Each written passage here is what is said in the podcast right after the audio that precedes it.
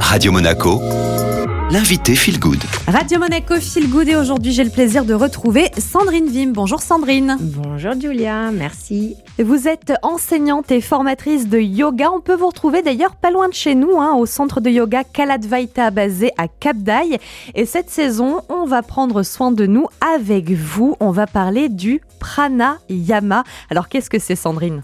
Alors Julia, le pranayama, c'est simplement l'apprentissage de la respiration rythmée. Dans le quotidien, on respire tous, et heureusement. Et cette respiration, elle est dite spontanée, c'est-à-dire qu'on respire tous les jours, 24 euh, heures sur 24, et on ne se rend pas vraiment compte de la respiration. En revanche, on peut avoir accès à cette respiration en utilisant certaines techniques. Et c'est ces techniques qu'on appelle le pranayama. Le prana qui est l'énergie que l'on respire, qui nous maintient en vie. Sans prana, il n'y aurait pas de vie sur la Terre. Et le yama, c'est la technique en elle-même pour accéder au prana et l'intensifier dans le corps. Est-ce que c'est accessible à tout le monde ou il faut vraiment passer par un enseignement euh, très spécifique? Il est préférable d'aller graduellement dans les étapes. Parce qu'il est vrai qu'aujourd'hui, on a beaucoup de matière euh, qui est donnée euh, sur les réseaux et on ne sait plus trop comment choisir. Donc c'est vrai que d'avoir une guidance, c'est plus facile après de revenir sur des exercices soi-même et de les mettre en pratique pendant plusieurs temps et après passer à l'exercice suivant. Et est-ce que ça fait partie complètement de la pratique du yoga, Sandrine? Oui, c'est le quatrième pilier du yoga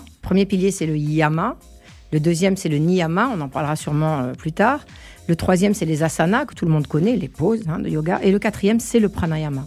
Donc c'est déjà une petite approche vers la concentration. On dirige l'esprit vers quelque chose de bien précis en l'occurrence le souffle. Et en quelques mots, quels sont les bienfaits quand on pratique le pranayama, quand on sait bien respirer? Euh, Le premier ressenti, c'est déjà l'apaisement. Les gens se sentent très apaisés après le pranayama. Aussi, euh, beaucoup plus de confiance en soi, hein, parce qu'on observe quelque chose qu'on n'a pas l'habitude d'observer et qui est pourtant installé en nous. Après, sur le cardiovasculaire, c'est énormément d'avantages, puisque vous enrichissez le sang en oxygène, beaucoup plus. Cette énergie du prana, elle ramène énormément d'énergie, donc d'énergie vitale, donc on se sent plus en forme, plus de facilité pour s'endormir, mais aussi un réveil aussi plus spontané, l'humeur qui se calme, l'agitation mentale qui s'apaise au fur et à mesure.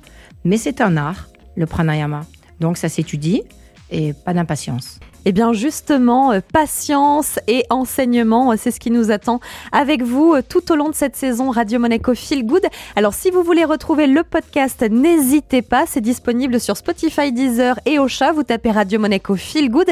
Et pour avoir plus d'infos sur le centre de yoga de Sandrine, vous pouvez tout simplement taper kaladvaita.com. Vous aurez un article complet également sur notre site internet et on retrouve maintenant la musique.